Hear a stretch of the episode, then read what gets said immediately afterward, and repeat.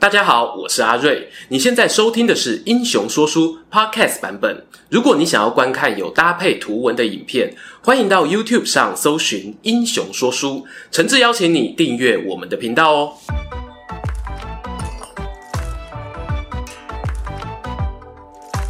Hello，英雄说书的观众朋友，你们好，我是说书人阿瑞，替大家带来精彩的英雄故事。今天呢、啊，要来聊一个大家敲碗已久，哎，没有吗？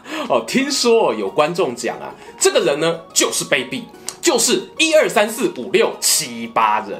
其实啊，大家说的没有错，如果惹人嫌可以赚钱的话呢，本支影片的主角李严，应该有可以说是三国时期蜀汉的大富翁了。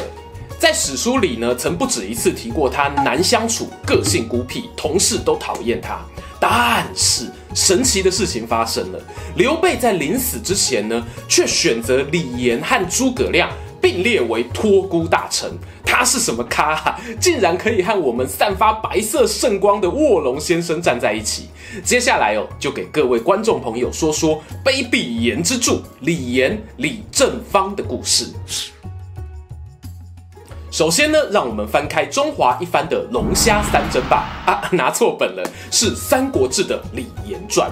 过去我们说啊，传统史官编辑断代史的时候，通常会按照当时的道德视角，把一些他们认为不忠不义的人集结在同一个篇章里头，俗称的叛臣大传。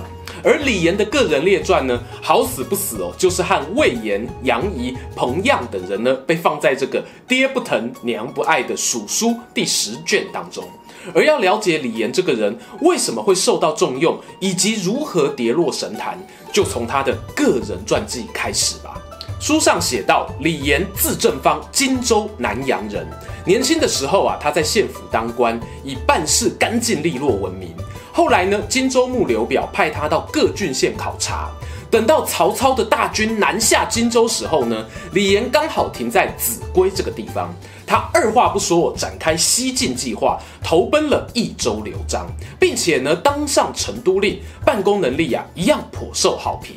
这里呢，打个岔哦，有人可能会说，李严这样跳槽来跳槽去，是不是操守有问题呀？我认为啊，不妨这样想。之前有提过，在赤壁战前呢，其实刘璋是有选择和曹操控制的大汉朝廷站在一起的。某种程度上，荆州刘表也是汉官，作为一个公务人员，换个地方当官，要说这样我就不忠不义呢，有点太严格了。当然啦，这是单纯以前面这段叙述来解释。如果搭配李岩接下来的事迹一起看哦，要评论他就更加复杂了。话说啊，前头讲到曹操下荆州，李严去益州，这个举动呢，虽然没什么好复评的，其中哦却有个美感。就是当初呢，荆州公务员最流行的风气，应该是投降曹操，继续做你的地方太平官，要离开熟悉的环境，远赴他乡，怎么想呢都不太寻常。而更不寻常的是呢，李严在益州牧刘璋手下，很快就获得重用。建安十八年，他还以护军的身份被派往绵竹关抵抗刘备的军队。可是呢，当李严一碰到刘备，就像转角遇到爱一样哦，立马倒戈投降，官拜皮将军。等到占领成都之后呢，还当上前为太守、兴业将军。这则故事啊，至少有两个地方可以思考。第一呢，是李严与刘备军的联系窗口；第二呢，是李严的派系归属。关于第一点，前头提到李严他选择工作，并非一味的跟流行，以他的能力名声，加入曹操阵营啊，同样可以预期发展的不错。他却选择了一条相对冷门的路线，加入刘璋。我认为这个选择呢，从一开始哦就认定了是个过渡时期的跳板，很可能呢早就在等刘备进入益州，准备要投降书城。能够做到这个规划呢，李严必须要有一个熟悉刘备军内部战略方向的人。这个人是谁呢？李严呢、啊、又不像法正张松一样有出使刘备军团的记录。锵锵锵锵锵，想象力啊就是你的超能力。我们大胆猜测一下，有没有可能诸葛亮就是和李严私下联系接头的人呢？细心的观众朋友应该会发现，李严是荆州南阳人。而诸葛亮呢，也在南阳草庐深耕多年。尽管史书上没有提到两人少年交往的记录，但如果他们是老朋友，有不少，大家对于刘备入蜀后人事安排上的疑问，就通通迎刃而解了。譬如李严投降之前呢，是成都令护军；投降之后呢，是前为太守，仍然啊在成都附近，都是刘备政权的核心地带。而李严呢，还和诸葛亮、法正、刘巴、伊籍共同编了《蜀科》，这是一套用来管理蜀地的新法典。这些事情哦，没有一点信任或者内部推荐，新加入的员工哦，是很难有机会参与的。因此，我怀疑李严和诸葛亮两人啊，在荆州时期可能就有接触，在刘备军团的益州攻略中，各自扮演了称职的角色。这就会引导到我们的第二点思考。那李严到底是属于什么派系呢？有些文章或史料会把它归在东周派，包括啊我自己早年，哎不要笑哦，YouTuber 的创作周期啊，两年前就算早了吼。我早年拍的影片呢也是这样说的，但是当时底下就有网友留言提问：李严是出身荆州，又不是跟着刘焉从关中一起去益州的新移民，怎么会算东周派呢？对啊。很有道理哦，可是把李严跟马良、伊籍这些人放在一起当做荆州派，总觉得频率不对。要说他跟马忠、黄权这些益州派是一伙的呢，也不像。说到底啊，就这个人个性真的太机车了。同样也是荆州南阳人的陈震，曾经对诸葛亮说啊：“正方啊，肚子里有鳞甲，我们故乡的人都不喜欢和他交朋友。”鳞甲呢，不是皮肤病啦，而是暗示呢他心术不正，可能会惹起事端。在《江表传》里呢，则讲得更明白，说李严用心深刻，苟利其身，意思是呢费尽心机啊，想要做一些能展现自己才能、建功立业的事情。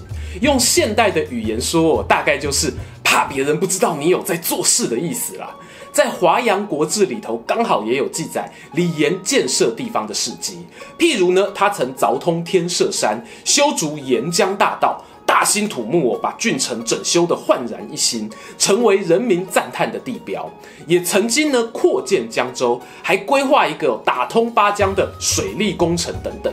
然而呢，大家先不要急着批评哦，说啊，这款人哦就是虚华啦，就是派啦。我公司呢就有一个这样的同事哦，超讨厌等等的。认真说起来呢，这有一点诛心之论。历史人物的动机没有百分之百真实的，因为李严后来被放进《叛臣大传》里头，关于他做过的事情啊，人们呢难免会往对他比较不利的方向去思考。而且李严除了诸葛亮以外呢，真的是没什么朋友。你不妨啊把他当成一个个性孤僻古怪的工作狂，我觉得呢是合理的想象。于是呢，我们归纳出哦，李严他荆州的朋友少，又被刘备重用，加上呢有人观察到刘备相对于益州派，对于东州派哦好像有比较偏心。种种原因交叉影响之下呢，大概啊就是李严会被放到东州派的原因了。上面讲到李严呢，他在地方官任内的作为比较偏向造桥铺路的基础建设。也有网友提到，李严呢除了行政长才外，他的军事能力有过去被低估了，甚至呢有不下东吴陆逊的评价。这又是为什么呢？其实这个说法呢，是出自于《三国演义》里面孔明对阿斗说的一句话：“李严在白帝城啊，此人可挡陆逊也。”大家别急着怕我啊，《三国演义》讲的话能听，狗屎都能吃了。确实啊，小说有虚构的成分。不过作者罗贯中哦，有个很厉害的地方在于，他为了营造出诸葛亮天纵英明的形象，采取一个很实用的写作技巧。荧幕前呢，如果有从事小说创作的人，不妨哦参考一下。老罗呢，他会故意让诸葛亮去说出一些预言。由于明朝人早就知道三国时期的事情，所以呢，当然可以安排预言成真，进而呢让读者觉得，哇，诸葛村夫你啊不对啊，是诸葛丞相你好神呐、啊。在史实上啊，李严进入永安白帝城的时间是公元二二二年。当时呢，刘备遭到陆逊火烧连营，大败而归，征召李严呢担任尚书令。我们在诸葛亮无缘的接班人马忠那支影片里有提到哦，这一年可以说是蜀汉危急存亡之秋。刘备啊，甚至下诏在成都的南北布防，满不疑有永安真的失守，恐怕呢就会是赵云带着玄德主公撤退，然后啊上演一场成都郊外殊死战。但是呢，这个精彩的桥段没有发生，陆逊终究没有杀进益州。当赵云抵达永安的时候呢，吴国的军队已经撤退。史书上写道。孙权呐，听说刘备驻兵白帝城，惊个要死啊，连忙派使者和谈。这个，有一点趣味。孙权到底是怕刘备，还是怕前线的大都督陆逊功高震主呢？那个时候啊，陆逊可是东吴西线最风光的男人啊。这个啊，我们未来有机会好好聊聊。后来刘备过世，李严待在永安呢，直到二二六年，陈道接手防务后才离开。而陆逊呢，则是二二八年被召回参加石亭之战。